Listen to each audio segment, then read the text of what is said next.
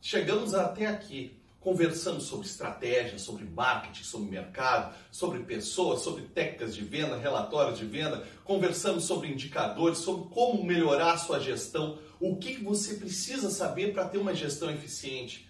Agora chegamos ao ponto. Nossa, o que eu faço com tudo isso? Quem é o gestor comercial? Agora você vai ter a visão mais clara do que eu quis dizer para você até o momento nesse curso.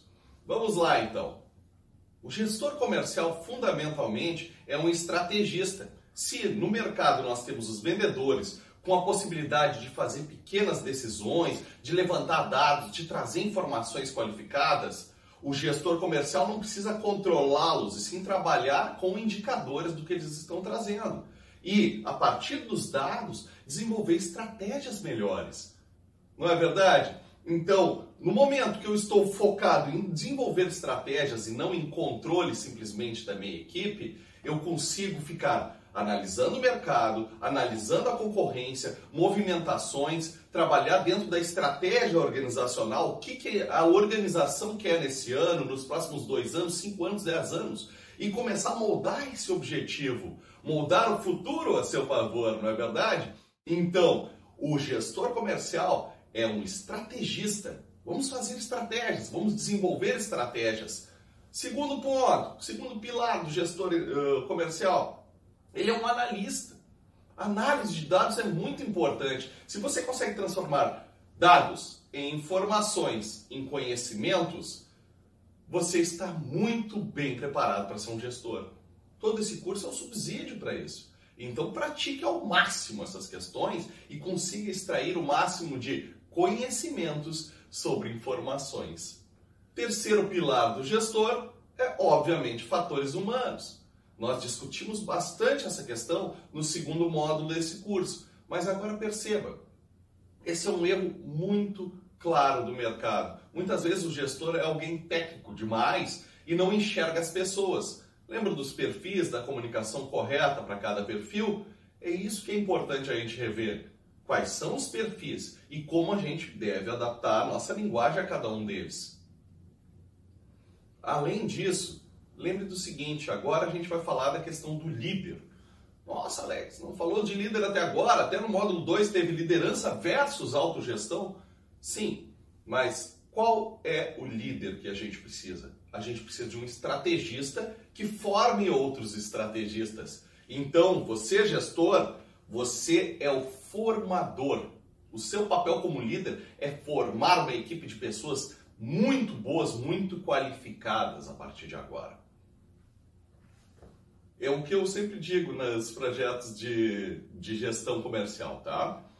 Eu prefiro trabalhar com pessoas muito melhores que eu, porque se eles são muito melhores, eu consigo visualizar e trabalhar com os indicadores muito mais rapidamente. Eu consigo tomar decisões muito melhores, porque essas pessoas estão preparadas.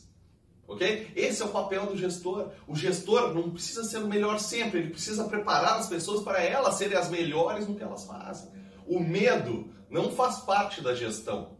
Ah, olha, se eu não tiver o controle, se eu não tiver o poder, eu, eu posso ser substituído. Estrategistas não pensam assim. Imagine um exército. Dentro do seu exército, você não quer ser o melhor sniper, o melhor franco atirador.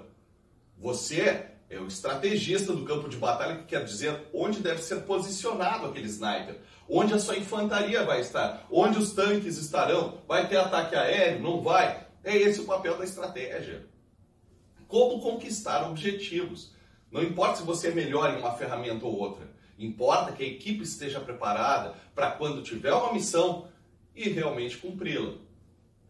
Muitas vezes, o gestor técnico, então voltando, ele não consegue dar um reforço, reforço psicológico para sua equipe. Vou dar um exemplo para vocês.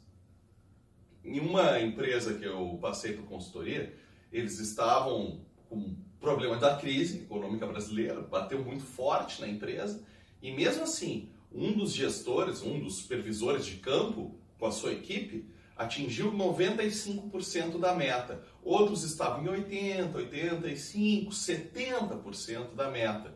E aquele de 95% da meta trabalhava à noite, trabalhava finais de semana, viajava muito, ficava longe da família, da filha dele, se esforçou ao máximo para conseguir chegar em 95% de uma meta numa época de crise.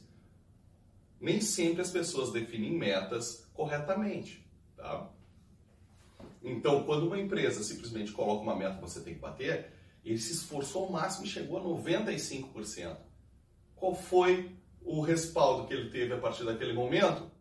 Ah, não, ele não bateu a meta. Ano que vem tenta de novo. Com esforço absurdo. Quando eu, quando eu conheci ele, ele estava num, num estado psicológico muito, muito fraco. Pensando em pedir demissão, estava triste no trabalho, não via nenhum, nenhuma necessidade mais de se esforçar tanto, porque chegou a se esforçar daquela maneira e o máximo que ouviu é: ah, não bateu a meta, não vai ganhar nem o teu bônus, nem parte de bônus, nem nada, porque você não fez o seu trabalho corretamente. Isso acaba com as pessoas, isso desmobiliza as pessoas.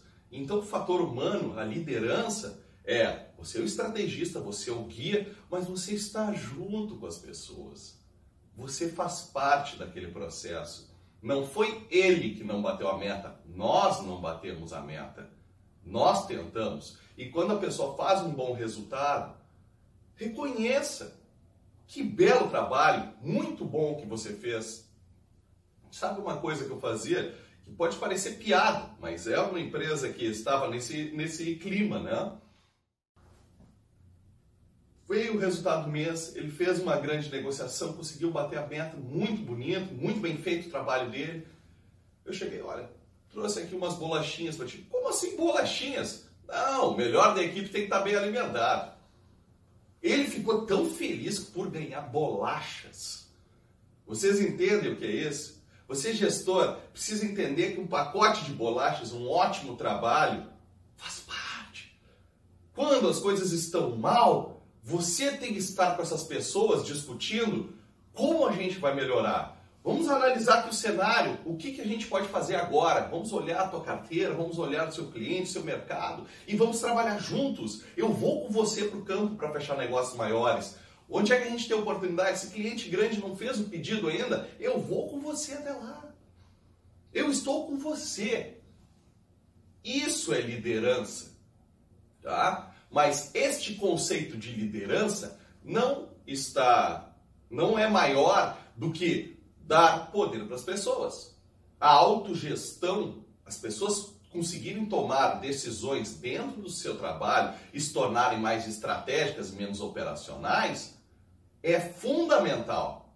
E se você consegue fazer isso e ainda trabalhar fatores humanos de motivação, de trabalho, de equipe, que equipe maravilhosa você tem. Quantas empresas têm uma equipe que as pessoas são formadas para tomar decisões, para fazer as negociações corretas e ainda tem um grande gestor que trabalha junto, que corre junto com eles, que não tem medo de ser substituído, que sim percebe que os seus soldados precisam dele no campo de batalha.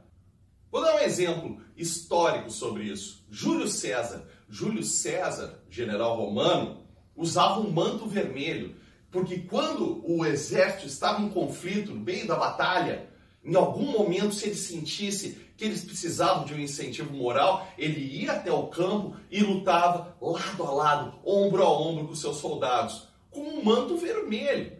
Nossa, mas isso ia expor ele para os inimigos? Todo mundo sabia que Júlio César estava lá? Sim, ele tinha a noção que ele ia ser exposto e que ele corria muito mais risco fazendo o trabalho junto aos soldados.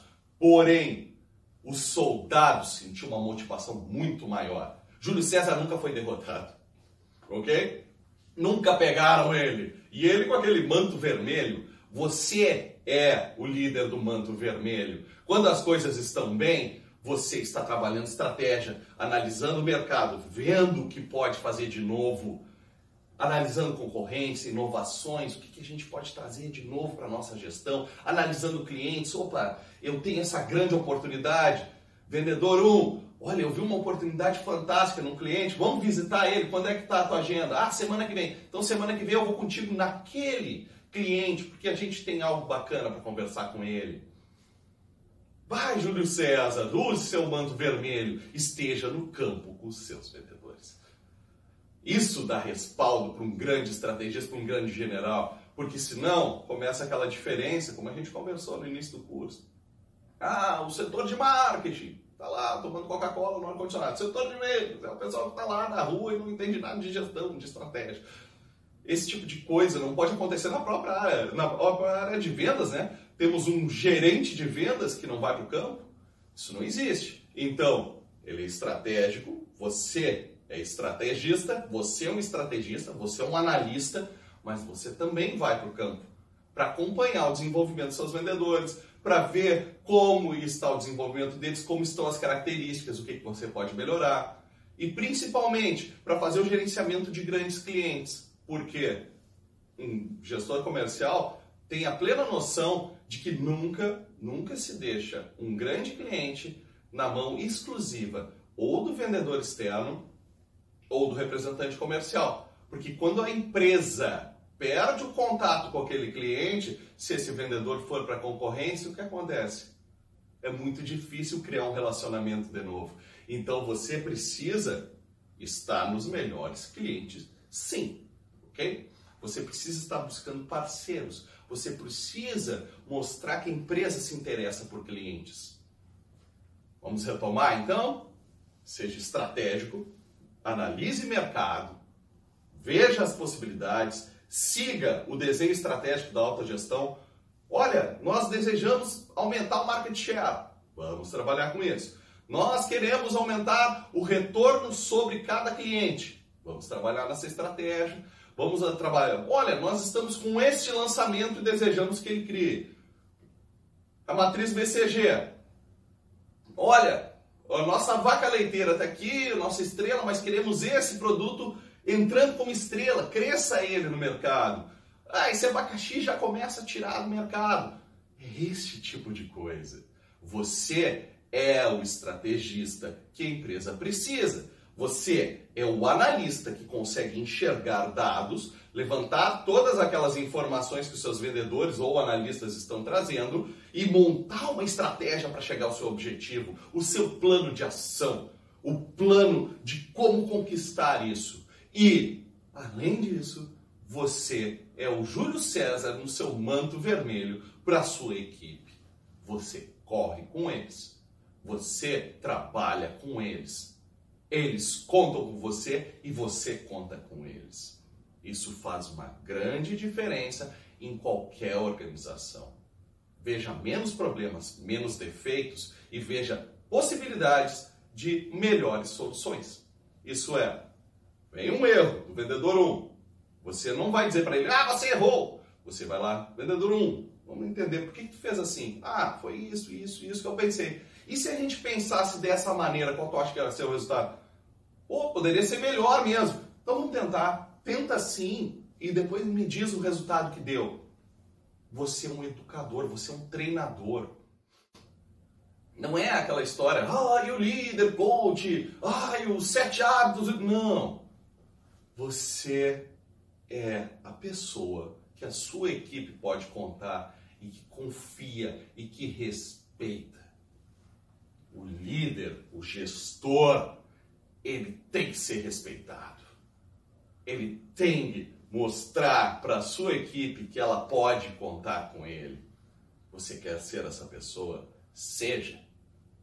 Olha, Alex, meu perfil não é tão entusiasta assim, eu sou mais técnico. Tudo bem, dentro do seu técnico, adapte a linguagem ao perfil comunicacional, se a pessoa é mais emocional, menos emocional, mais objetivo, menos objetivo, adapte a sua linguagem e converse com ela. Em que eu posso te ajudar? Olha, surgiu esse problema, vamos tentar resolver assim, assim, sabe? Ponto. Não precisa ser um motivador. Ninguém está aqui contratando o Tony Robbins, ok? Estamos falando sobre o que você precisa ter de características. Desenvolva isso ao máximo estratégia, capacidade analítica e trabalho com a sua equipe. E lembre, no campo externo, nunca deixe os melhores clientes sem o seu acompanhamento, sem a sua visita periódica. Você precisa estar nos melhores clientes. Você precisa ouvir diretamente do mercado para ver uma oportunidade que talvez seu vendedor não vê. Então você precisa viajar também, você precisa estar em campo, você precisa atualizar o seu vendedor. Você precisa trabalhar em conjunto com ele. Precisa trabalhar em conjunto sempre com a sua equipe. Você é Júlio César a partir de agora. O desafio está lançado e acredito que hoje você tem todas as ferramentas, todas as ferramentas necessárias para ser este gestor, o gestor do futuro. Um grande abraço e até o próximo vídeo.